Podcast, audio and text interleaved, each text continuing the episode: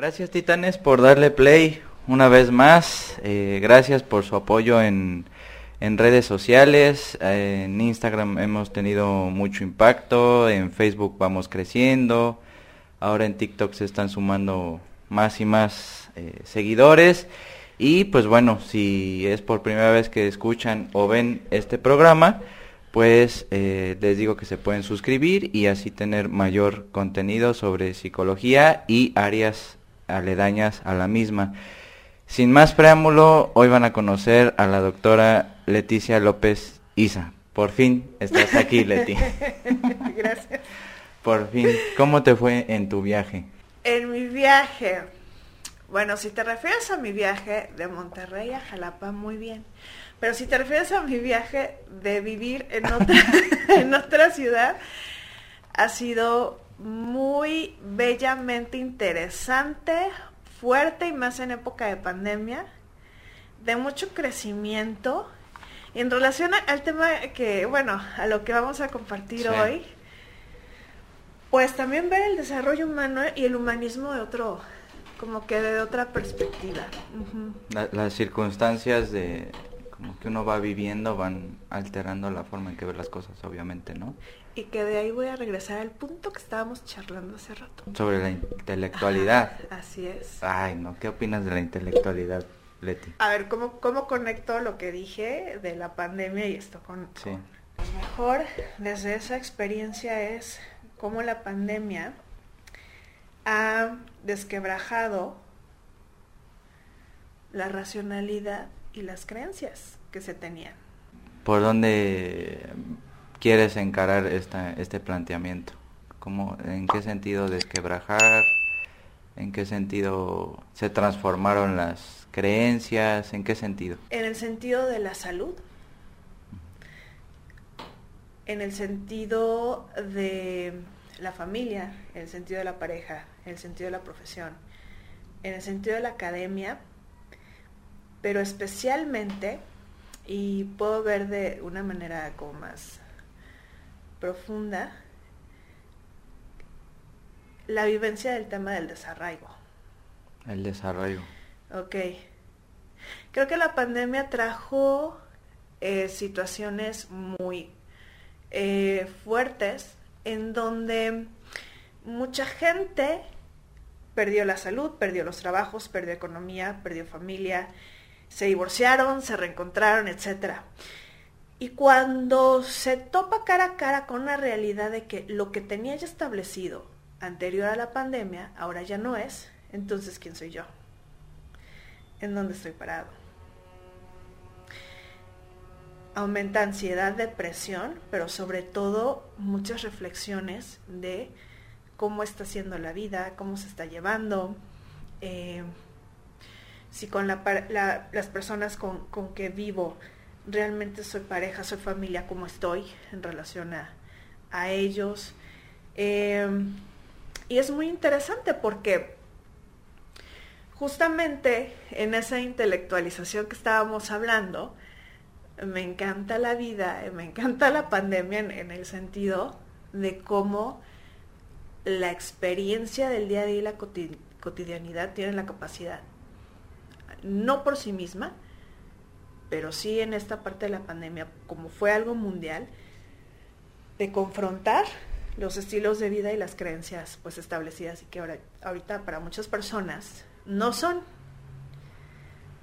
O como defensa, siguen estando bajo esa, como una perspectiva rígida, Sí. pero están cayendo, la mayoría, en algunas situaciones desagradables, tanto de salud física, mental, familiar, etcétera. E- Es esta cuestión de que la, la pandemia, eh, por lo menos es lo que considero, vino a detener un poco es- esto que, que, que no queríamos detener en el fondo, ¿no? Que Así era es.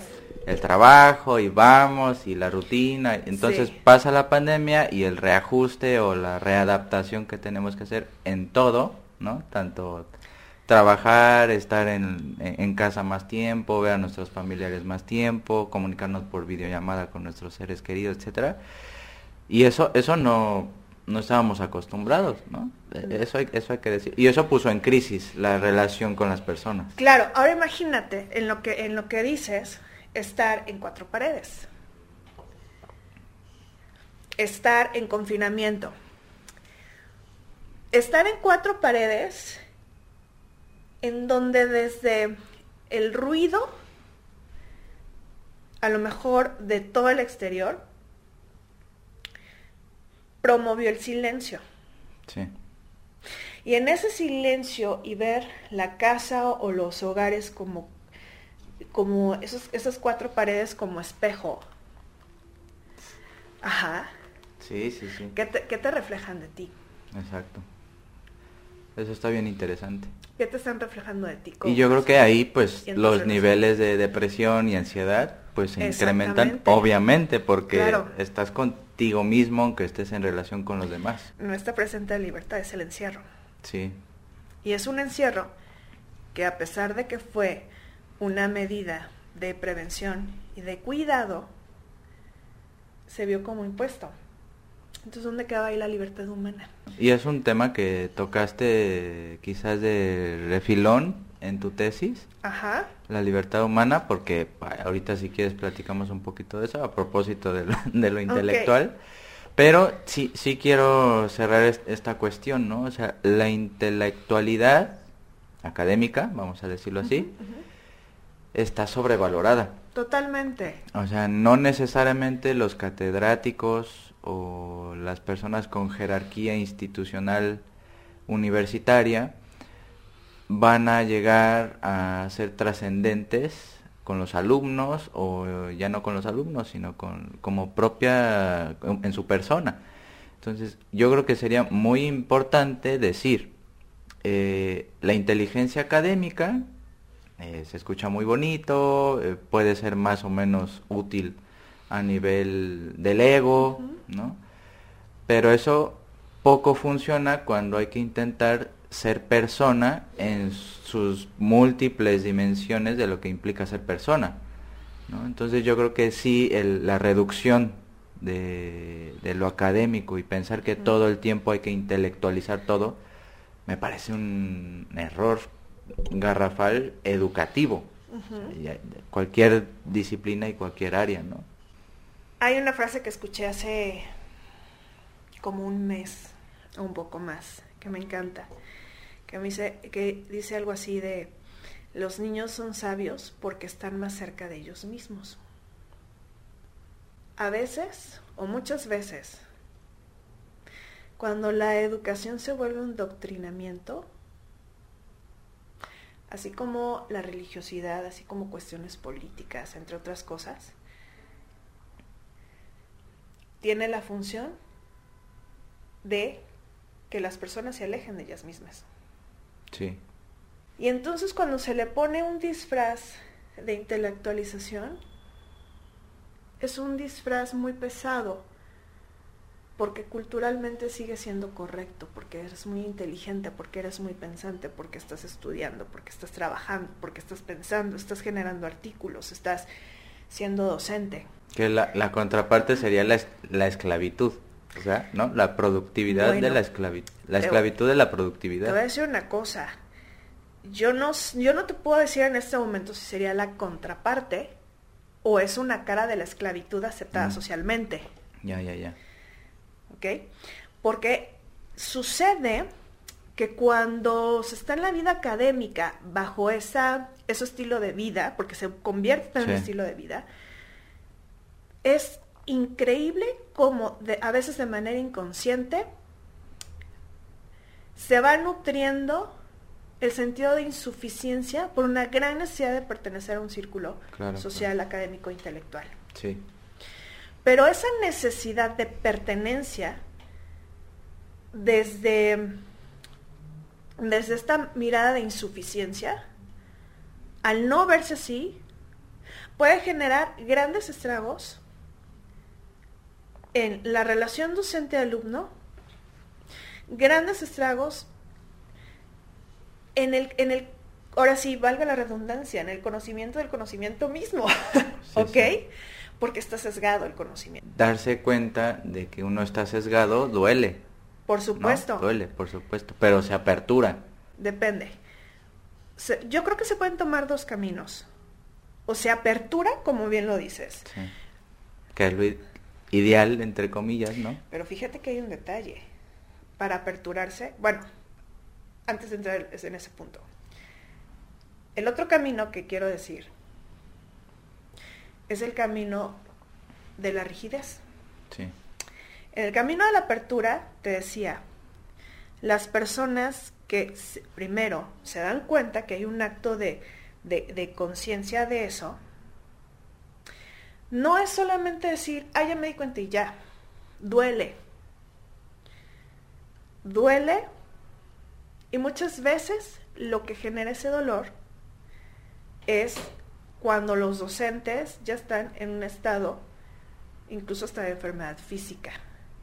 Cuando ya los docentes se perciben hostiles. Ya. Ok. Cuando ya los docentes empiezan, eh, digamos, a hartar de lo que están haciendo. ¿Ok? Y cuando llegan a un punto de inflexión, otra vez de cuestionarse, ¿y para qué soy docente? O sea, aparte me pagan por una hora 50, 80 pesos. Qué bueno que pusiste ese margen. Después voy a poner otros márgenes. Pues claro está que se empieza a vislumbrar como un dar y recibir a veces injusto. Sí. ¿Ok? Pero fíjate que, ¿qué es lo que pasa cuando ese docente se da cuenta ya de todo esto? también tiene otras oportunidades, o lo asume o lo deja.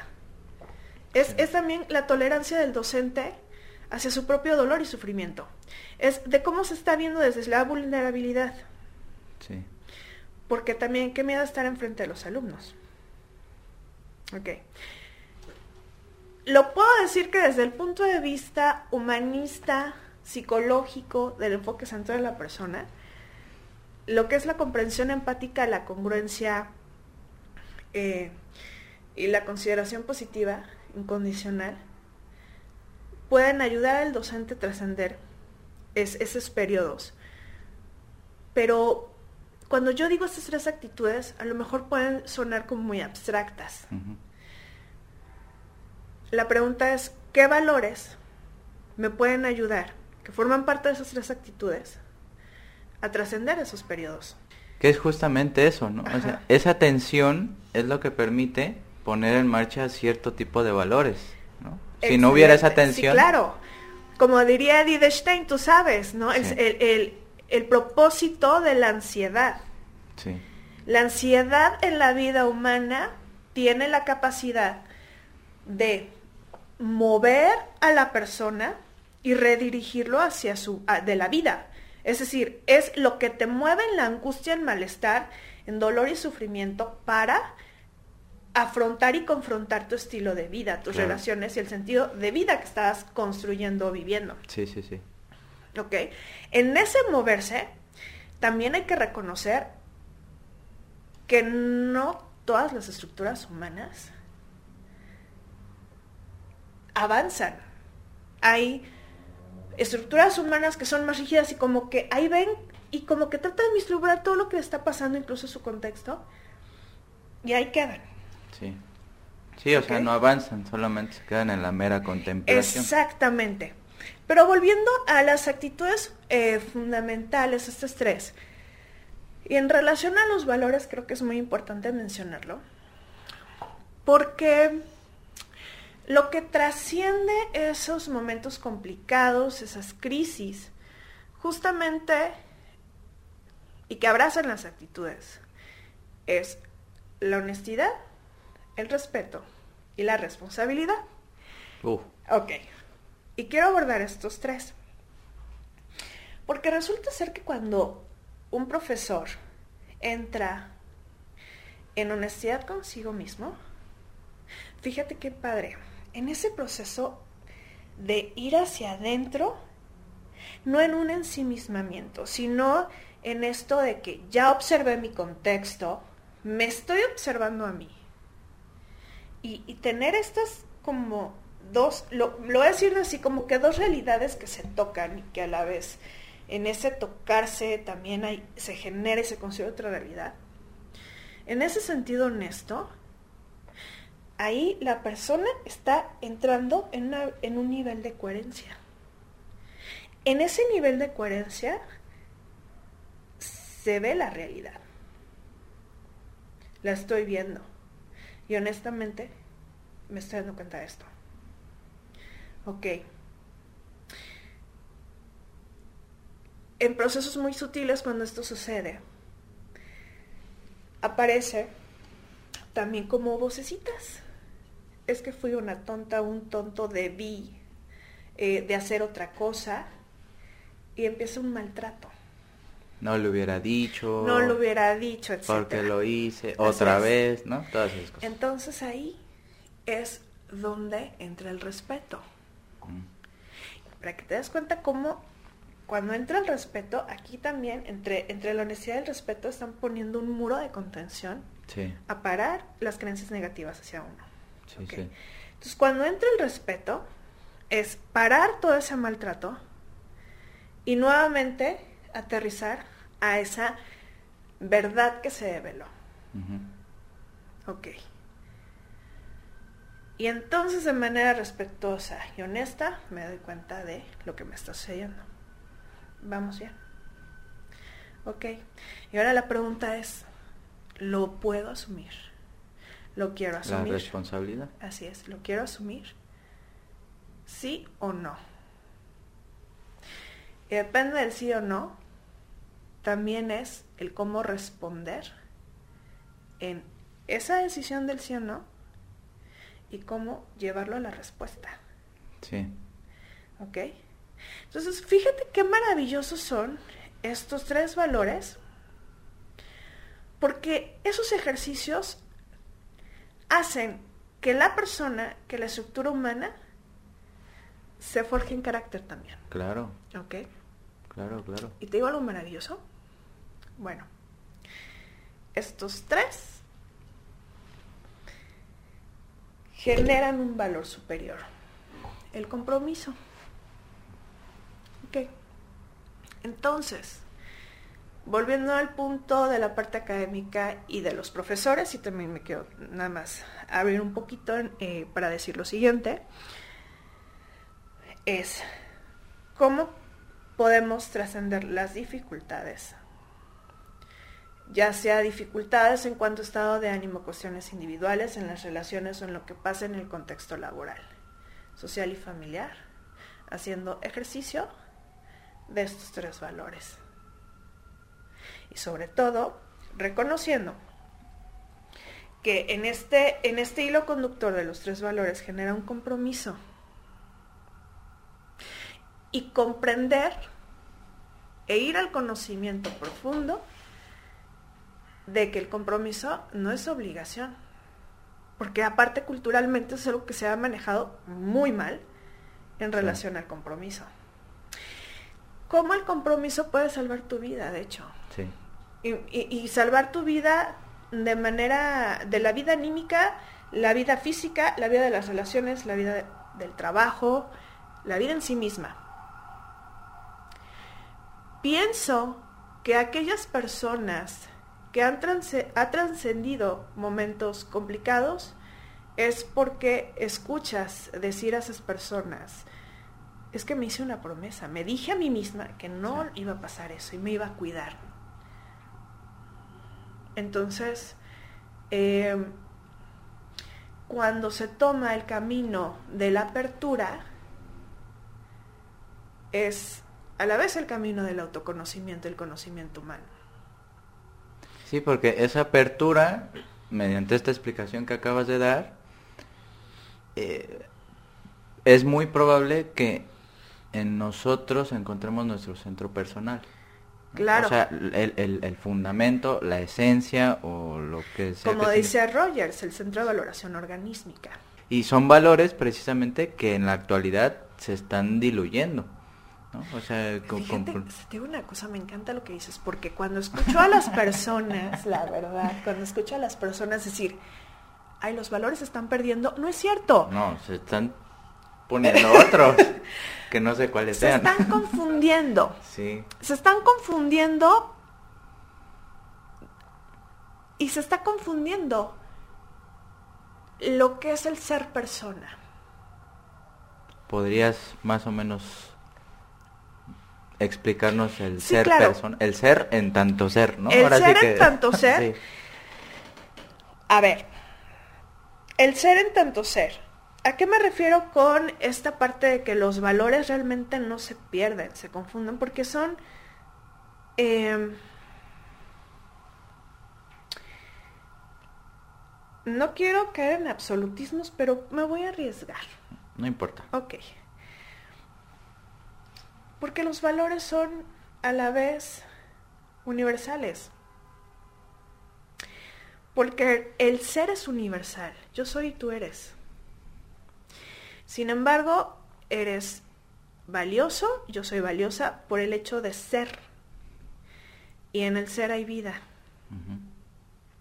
Y en el ser hay potencia. ¿No sería muy contradictorio pensarse o actuar de una forma que vaya en contra de ti? Está interesante ese punto.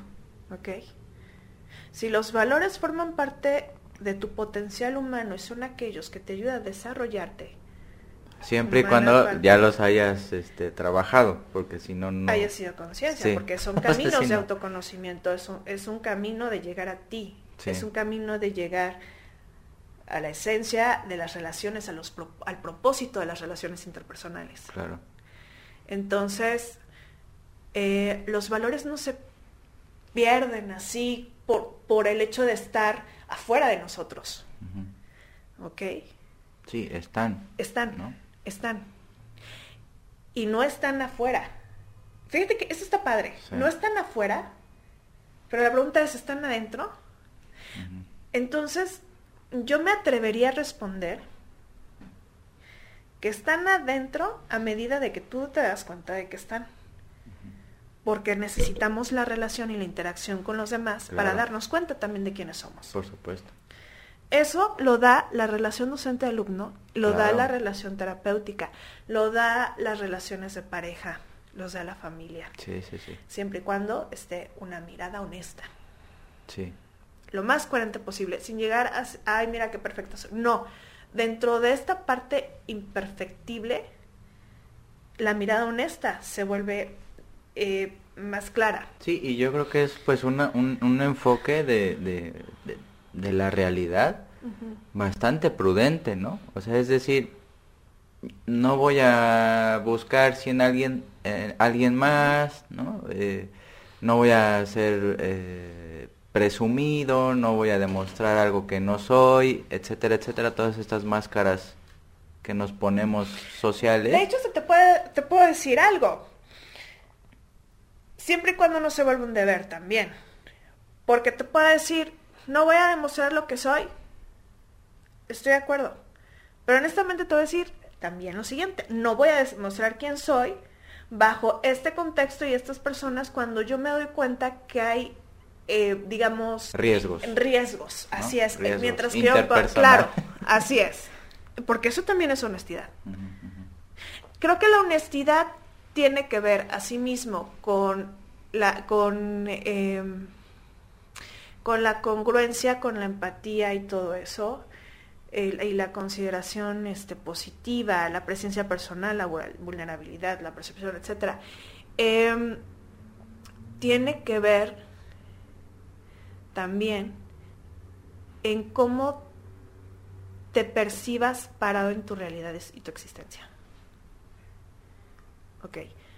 ¿A qué me refiero con esto? Mientras yo tenga un mayor conocimiento de mi persona y de mi contexto, no solamente de relaciones, también de mi contexto en donde vivo, puedo tener, eh, puedo desarrollar o construir, como dicen unos, eh, unas personas que se construye la libertad, pues libertad. Sí, o sea, porque si no conocemos ni nuestro contexto, ni a nosotros mismos, en la medida de lo posible, para ser honestos y tener compromiso y todas estas cuestiones, pues no vas a tener libertad, ¿no? porque no te podría diferenciar con, con un, un, animal, por ejemplo.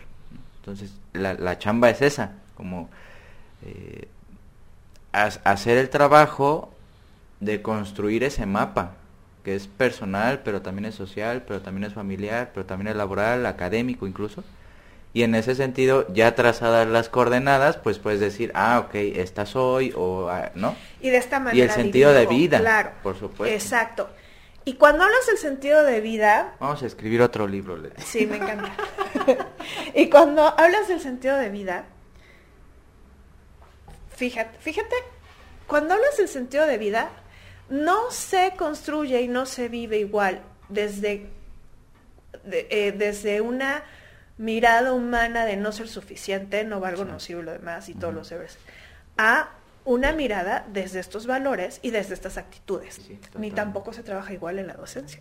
No, es justamente lo que estaba pensando ahorita. Ni tampoco se trabaja. A, a- a los docentes que nos escuchan, que, que evitan el conflicto o que llegan a imponer ¿no? Eh, en las clases sus criterios y entonces el otro no existe porque pues sí está Me gustaría, es bien complicado. Me gustaría ahora compartirte, esto es muy complicado, sin embargo, también cuál relación interpersonal docente-estudiante, cuál relación, cuál relación interpersonal te puedo decir, en mi época de docente y que ahorita estoy como en, en un cambio ahí este, profesional también, pero yo decía mucho, yo no, yo, yo no fuera yo, yo no soy yo sin, sin los estudiantes. Pues claro, O sea, porque aparte para ser docente necesitas estar en relación, para ser estudiante necesitas estar en relación con otra persona, a un grupo de personas, donde eh, existe una diferenciación de roles. Si yo como docente me doy cuenta que en la relación interpersonal con los estudiantes he estado creciendo, he estado a lo mejor adquiriendo más conocimiento o me he vuelto más disciplinada, o que sí he ejercido, eh, de, em, no sé, responsablemente mis actividades, pero muchos dirán, pero ¿de qué voy a agradecer a estos? ya a veces lo digo, O sea, pero no verdad- siempre, no siempre. O sea, les agradezco muchísimo porque he aprendido cosas de ellos, obviamente. pero de estos qué, pero fíjate, pero ¿sabes una cosa Alejandro? Es más fácil ser agradecido con lo bueno que lo no tan bueno. Ah, por supuesto, pues somos hedonistas. Por- ¿Te das cuenta? Sí, sí, ¿Te das sí. cuenta? La parte de- del ego intelectual. Pero yo a este le voy a dar clases. Y he escuchado también este, profesores decir son una bola de... p-". Entonces, pero a ver, esa bola, ¿qué te está mostrando de ti? Las conductas de ellos que no son aceptables para ti, ¿qué te están mostrando de ti y de ellos? Sí, porque es eso. ¿Por qué te fijas en eso? ¿no? Así es, así es. Esos son procesos educativos Y que es un lidiar permanente, ¿no? y que no es fácil, Sí. ¿ok? Pero son procesos educativos humanos y que la educación orientada hacia el humanismo también se trata de observar el lado oscuro, Claro. de conocer el lado oscuro, conocer y comprender qué hay detrás de la conducta, Sí, sí, sí. como la conducta favorable y la no favorable. La, un poquito la, la, la, inco- la incongruencia y la incoherencia también, ¿no? Eso, eso es... Porque, no sé, voy a estigmatizar muchísimo, ¿no? Pero generalmente, o la mayoría de las veces, eh, lo que entendemos nosotros por humanismo es, por lo menos el que me enseñaron en la facultad, es esta visión de holística, de todo bonito y tú... o Eso sea, es una perspectiva una- muy ingenua. muy ingenuo. Eh, Totalmente. Eso no es el humanismo. Eso no es el Ya lo humanismo. dijo Leti, yo no. Es una perspectiva muy ingenua. Es una perspectiva que... ¿Cómo lo puedo decir? Más cercano al coaching. ¿No? Yo creo que hasta ya ni eso. Es que se, se me hace- ¿sabes una cosa? Cuando yo escucho también, eh, no es que la psicología humanista, el humanismo, el desarrollo humano, puros cariñositos, pues la verdad somos más bélicos a veces de lo que se cree. ¿Ok? Creo que algo que confunde mucho es la palabra positivo. Claro. Sí, pues está la psicología positi- de corte positivista, ¿no? El- Sí. Del empirismo, del experimentalismo, Pero todo eso. fíjate algo, a ver, es más, me voy a permitir leerte algo en relación Ah, al lo- es Por eso es lo tu pro- es aquí. programa, no el mío. Bueno, Eh, dentro de los estudiosos principalmente del humanismo del, eh, del Renacimiento, Uf. Ajá. Hay algo que hay una, eh, hay una humanista que es, eh, se apellida Cordúa que tiene una frase que me encanta y aquí la traje y se las quiero compartir. Dice, en su conciencia de sí, ella, o sea, refiriéndose al humanismo, en su conciencia de sí, ella es un redescubrimiento del hombre, del ser humano, de la mujer, o un renacimiento como más tarde se decidió llamarla. La más exaltada versión de las posibilidades del hombre, del ser humano, de la extensión de su libertad de pensar y hacer. A ver, cuando hablo del humanismo, el humanismo que yo hablo es realistamente positivo. Ok. Cuando yo estoy hablando de realistamente positivo y que se abren las posibilidades de crecimiento, estoy diciendo que un ser humano no puede crecer si no reconoce la parte hostil, la parte violenta, la parte agresiva, la parte dolorosa, la parte lastimosa. El humanismo en toda su potencia es el conocimiento del ser humano desde su luz y su oscuridad. Cuando se dice ingenuamente es que el humanismo es positivo, es que no sirve de nada, estamos hablando de una gran falta del respeto al conocimiento humano más profundo que se ha tenido. Claro. El humanismo en sí mismo es el corazón de las ciencias. Y entonces, cuando hablo también de humanismo, quiero decir lo siguiente. Todo lo que acabo de decir anteriormente de los valores es una perspectiva humanista. Total. Cuando yo hablo de las actitudes facilitadoras, estoy hablando de psicología humanista, especialmente el enfoque centrado en la persona, que dio fuerza justo a la psicología humanista. Un error garrafal que se ha dicho de la psicología humanista es que no tiene fundamento teórico ni científico. En la actualidad, las investigaciones científicas han estado incrementando muchísimo. Aquí en México somos afortunados de contar con varios psicólogos, humanistas, investigadores. ¿Qué es lo que esto choca? O sea, ¿qué es lo que hace chocar con la... Em, ¿Cómo lo puedo decir? Con las perspectivas educativas psicológicas eh, con las eh, perspectivas científicas incluso, que el humanismo, a su vez, pone eh, de una manera muy sutil, en, pone en confrontación a la intelectualización, en donde no está fundamentada el valor humano. Ya. Que eso es perversión. Que eso es perversión. Sí. Totalmente. Y ejemplos históricos, hay millón trescientos mil de esos, ¿no? ¿Para qué sirve estudiar humanidades? ¿Para qué sirve estudiar desarrollo humano? Pero me gustaría volver a lo primero. ¿Para qué sirve estudiar humanidades? porque las humanidades nos ayuda a, a acercarnos a nosotros mismos, acercarnos a nuestra realidad social, histórica, nuestra realidad eh, antropológica, nuestra realidad del día a día, acercarnos a la realidad de por qué me siento triste ante tal circunstancia. Sí, sí. Y en las humanidades podemos encontrar muchas respuestas de lo que nos sucede en el presente a través del pasado, a través eh, de... Me encanta la arqueología, a, través de lo que emerge físicamente y que hay una representación simbólica. En la literatura podemos comprender y conocer miradas del mundo, que a la vez se vuelven un espejo de lo que nos está pasando. Claro. En el arte también. En el arte, eh, en el arte proyectamos hacia afuera lo que tenemos dentro, pero es menos amenazante verlo afuera que desde dentro. Desde afuera lo podemos ver, criticar, destrozar. O crear. O crear. Puedo destrozar esa obra de arte en vez de destrozarme a mí. Sí.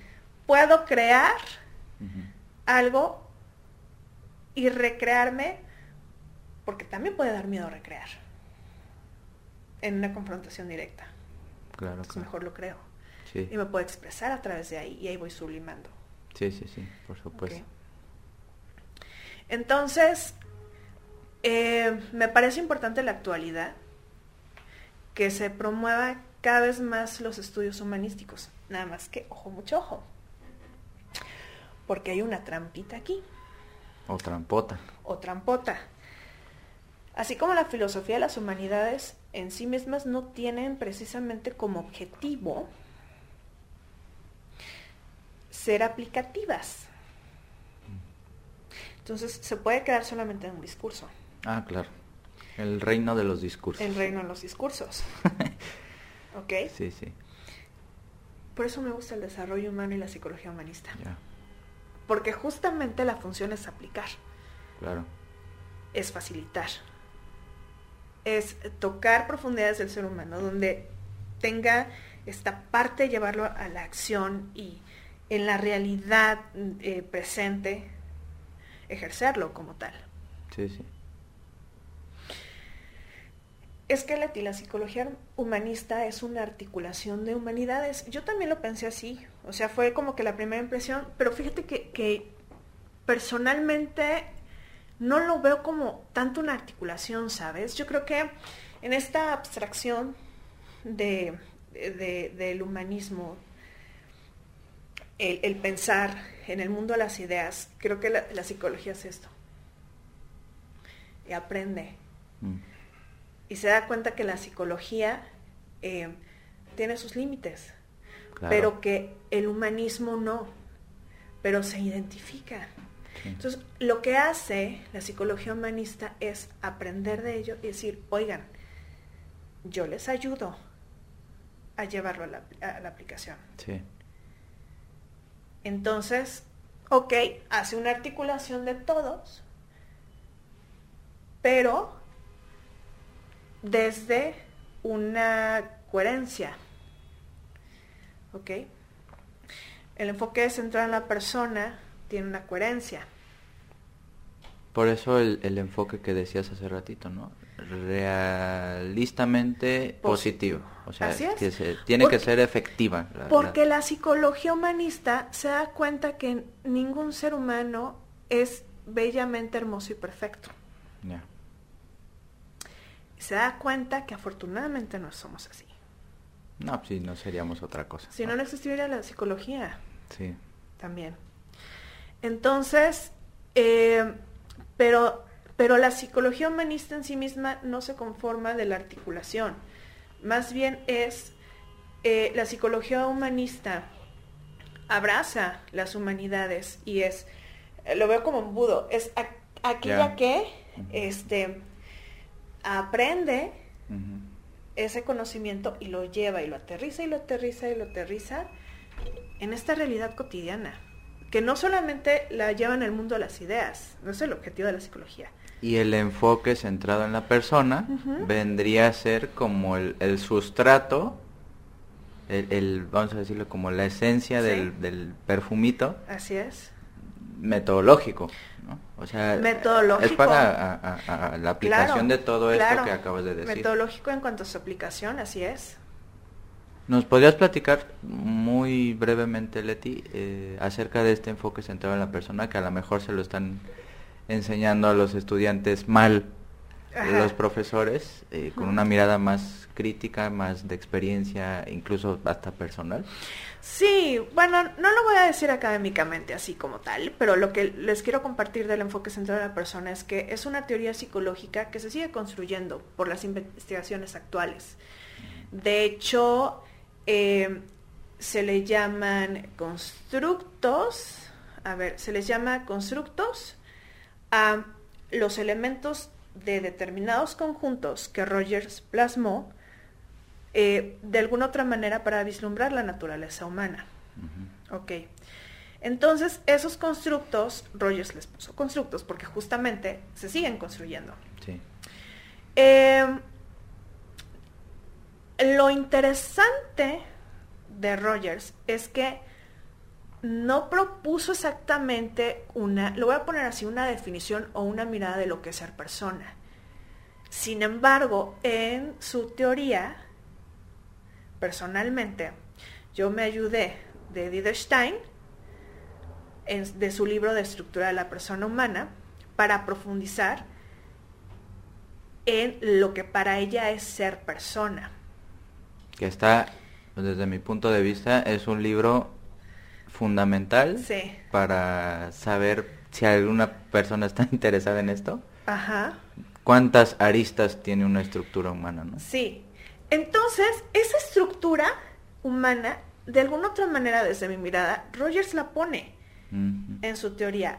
Eh, pienso que principalmente en su libro, eh, Teoría de la Personalidad, eh, tengo que a veces me olvidan ya las ¿Sabes si, si Rogers leyó a Stein? ¿No, lo, no, no lo leyó? No. Ah, por eso ese hueco que tú reclamabas en, la tesis, ¿no? Por eso tomaste a, los dos para complementar la tesis sí. principal. Paréntesis, aquí va a aparecer mi déficit de atención. Se me acaba de olvidar el título del libro. No importa, ya ahorita te los pongo en... Este... Se me dio, perdón. No, este es un problema de memoria. No de, bueno, no de TDAH.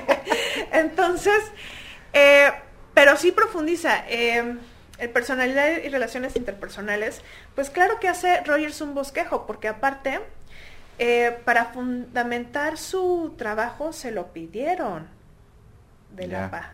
Entonces, esto, más la mirada de Wittgenstein, es un bosquejo con muchas similitudes que profundiza la visión de hombre. De hecho, en algún momento Rogers este, mencionó, em, de alguna otra manera por lo que percibía, que la perspectiva fenomenológica iba a aportar en los fundamentos del enfoque central en la persona. Uf. Ok. Rogers y Edith no se conocieron.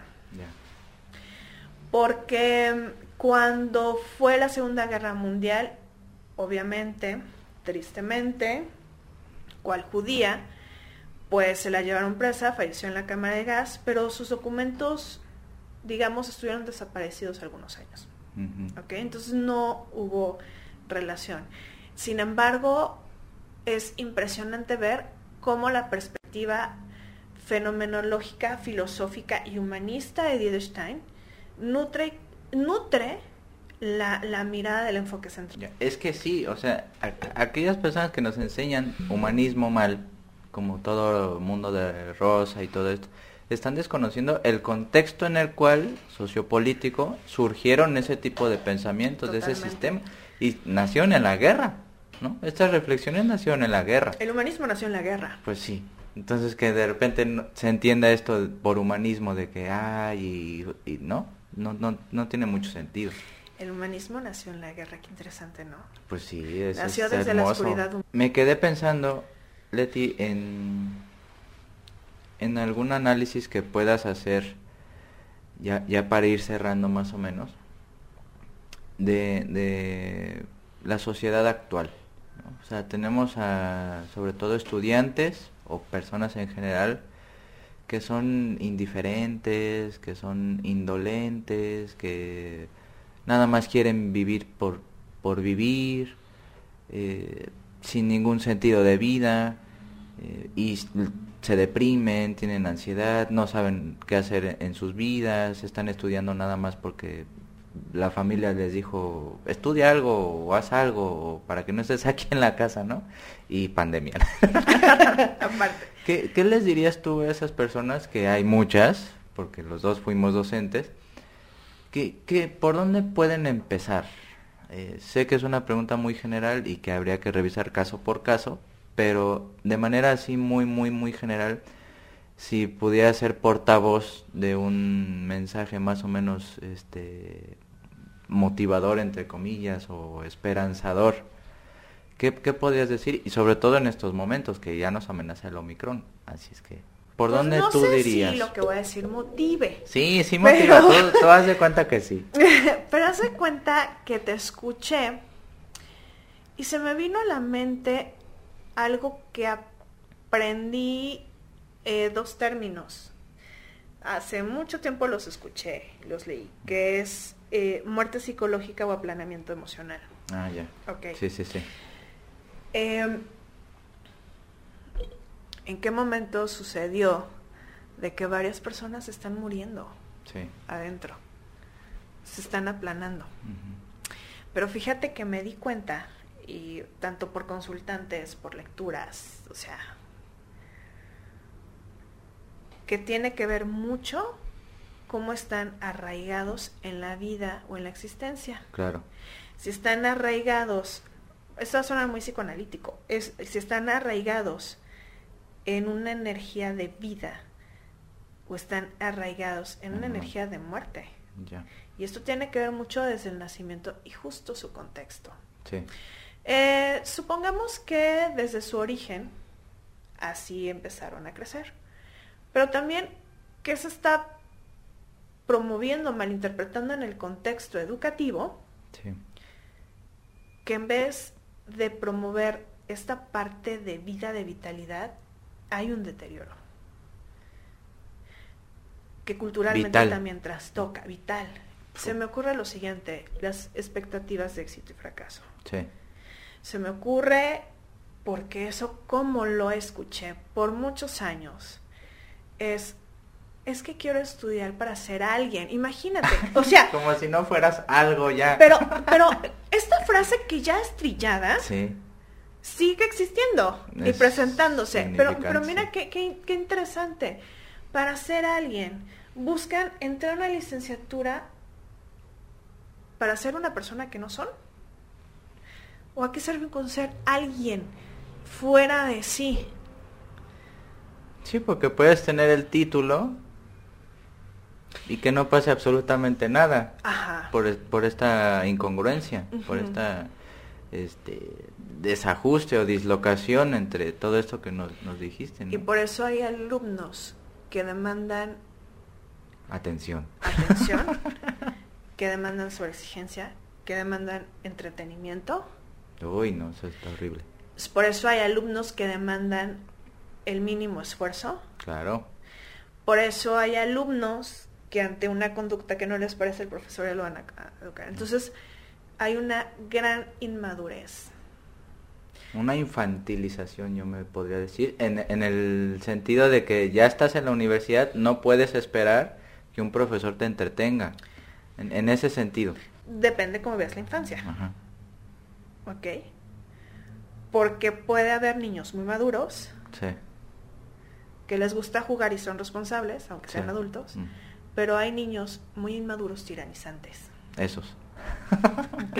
Esos. Y entonces, fíjate cómo eh, el salón se vuelve en esas relaciones espejos de proyecciones y de necesidades Sí. pasadas que desesperadamente salen en las dinámicas que se desconoce totalmente porque a los maestros usualmente no se nos educa para esto. No. ¿ok? Y es cómo en esta aula, en este grupo, puedo apoyar a su desarrollo humano, Claro. ¿ok? Para ser más específica tu pregunta, me he dado cuenta, he notado que la mayoría de los estudiantes que tienen ese tipo de comportamiento es porque atrás de la conducta hay necesidades eh, no atendidas, Y que muchos docentes digan, no soy su mamá, bendito Dios que no lo seas. No, pues sí. Pero también que esta parte de no soy su mamá, no soy su papá, no se vuelva un escudo protector para no asumir algo que está sucediendo. Claro. ¿Ok?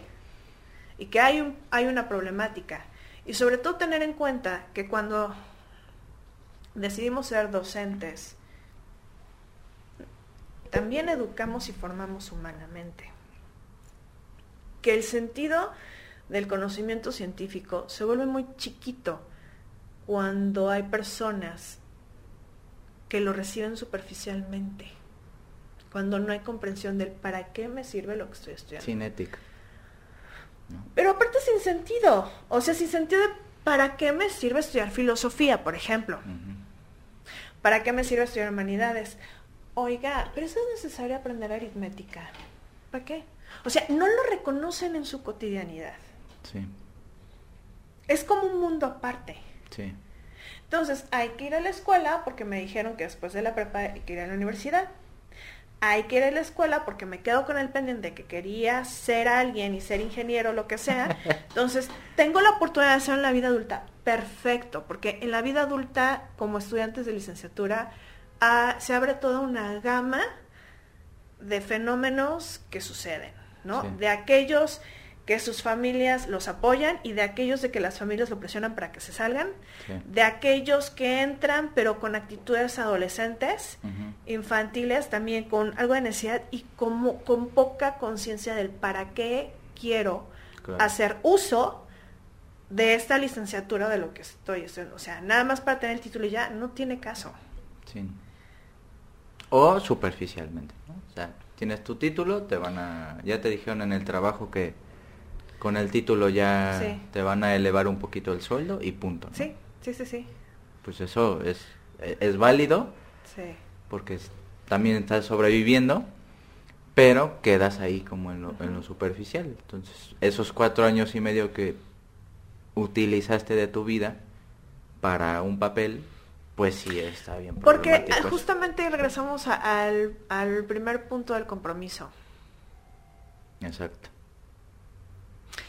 Es como decirte y preguntarte, más bien, ¿para qué haces este programa? ¿Y para qué yo estoy aquí? Sí. Si no me vas a pagar. ¿Cómo sabes que no, Leti? ¿Ya ves? o sea, la verdad Sí, es, sí. ¿para qué tú y yo estamos aquí hablando de este tema? Que hemos sido docentes, bueno, por muchos años, en mi caso. Y como que, ¿para qué hago mi esfuerzo? Sí, sí, Ok, ¿qué es lo que me mueve aquí adentro para estar aquí? claro. Ok, y- Esas preguntas se las debería estar haciendo la gente en cualquier actividad para que sea Yo me trascendental. acuerdo que una persona hace como tres años más o menos, después de su primera experiencia como docente, me Ay. dijo, es que si- sentí que algo aquí me jaló, como que algo surgió. Y en la conferencia allá en Perote. Yo me acuerdo de un chico que apenas estaba experimentando esa Sí, sí, primera sí. vez. Sí, sí, sí. ¿Quién sabe quién, ¿quién? era? No te. Entonces, y en eso algo que Hermoso surge, repaso, pero- Sí, sí, sí. creo que Rogers lo expresa muy bien. Es el proceso de convertirse en persona. Es aquello que emerge de la persona. Que trasciende totalmente las creencias. Exacto, exacto. Y esa trascendencia es lo que da sentido a la vida académica como profesor. Aquello que se sobrepone de lo material. Aquello que cuando sales del salón de clases te sientes con más vitalidad. Sí, ¿ok? total. Eso es lo que te sostiene ante las dificultades y lo que hace el propósito del para qué estamos aquí tú y yo. Sí, y para que la gente entienda, o sea, si uno tiene este nivel de, de reflexión o de análisis consigo mismo, pues el estrés o la ansiedad ya dicen, entre comillas, vale la pena esto que estoy haciendo por mucho trabajo, por mucho lo que sea. Vale Val- penar. Vale, penar. Ah, bueno. ¿Te das cuenta? Vale penar. Vale penar. vale, vale padecer, Sí. vale a lo mejor tolerar esta parte este, de, de la economía. Es vale la pena, vale penar Sí, sí, sí, para algo trascendente. claro. Esto también se llama la espiritualidad en la educación. Que quizás por videollamada, Leti, me gustaría mucho hablar de ese tema. Sí, Por la espiritualidad en la educación. así es. Sí, sí. Aquello que trasciende todo lo que, todas las cuestiones materiales. Porque ahí, ahí es otro enfoque de la didáctica, de la educación, Y del de humanismo. todo, y del humanismo. Ojo. Y también del enfoque centrado en la persona, no en su sentido clásico, pero Rogers eh, ya al final de sus vidas estaba como que buscando esa parte. Pero lo que les puedo compartir es que en esta, en esta mirada de la persona, una persona no es persona sin este reconocimiento espiritual. Porque los valores también, desde el punto de vista fenomenológico, son características espirituales. Por eso anteriormente las humanidades eran, o sea, las ciencias humanas eran vistas como ciencias del espíritu. Pues muchas gracias, Leti. Siempre te, te agradeceré y a tu familia lo mucho que me han ayudado. Aquí me voy a poner a llorar. Ay, no, no, que no llore. o que sí llore. no. Muchas ah, gracias. Sin embargo, por eso también te digo que a este joven que me compartió lo que, o sea, eso hay que nutrirlo, cultivarlo, porque a veces sí se pierde. No desaparece pero a veces entre estas dificultades y se va apacando y eso eso eso amarga y eso deprime. Entonces eso hay que aprenderlo a nutrir. Muchas gracias, gracias muchas gracias titanes. Este proyecto lo deben de conocer todos los psicólogos y psicólogas. Compártanlo y denle al botón de me gusta. Hasta pronto. Listo. Ah, ah sí aplausos aplausos